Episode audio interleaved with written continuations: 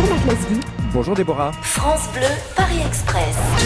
Ambre, en Seine-et-Marne, la dernière sortie que vous ayez faite Eh ben, c'est tout simplement euh, au Centre Pompidou, que j'aime beaucoup. C'est l'exposition Vasarely. Vasarely qui était un artiste que nous idolâtrions quand nous étions jeunes qui est devenu complètement passé de mode. On voulait plus le voir en peinture. Et puis là, on le re-regarde à nouveau. On se dit, mais finalement, c'est quand même pas mal.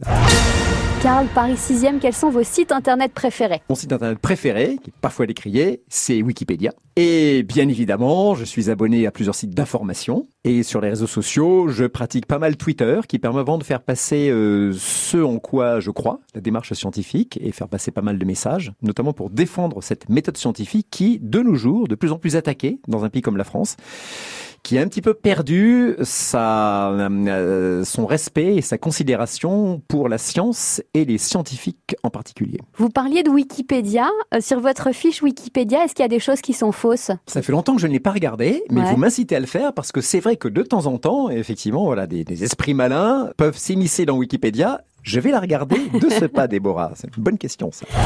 Tom, Paris 5e, un quartier dans lequel vous aimez vous balader, flâner. J'adore me balader à Saint-Germain, où qui a gardé, je trouve, son charme et où j'adorais me balader quand j'étais étudiant. Vous sortiez où, par exemple, quand vous étiez étudiant à Saint-Germain? Ah, ça c'est une question piège parce que quand j'étais étudiant, mes plus grands souvenirs, c'était Ouais. bien sûr d'aller au Palace, qui était la grande discothèque des années 80. Vous êtes arrivés, tous les voyageurs descendent du train.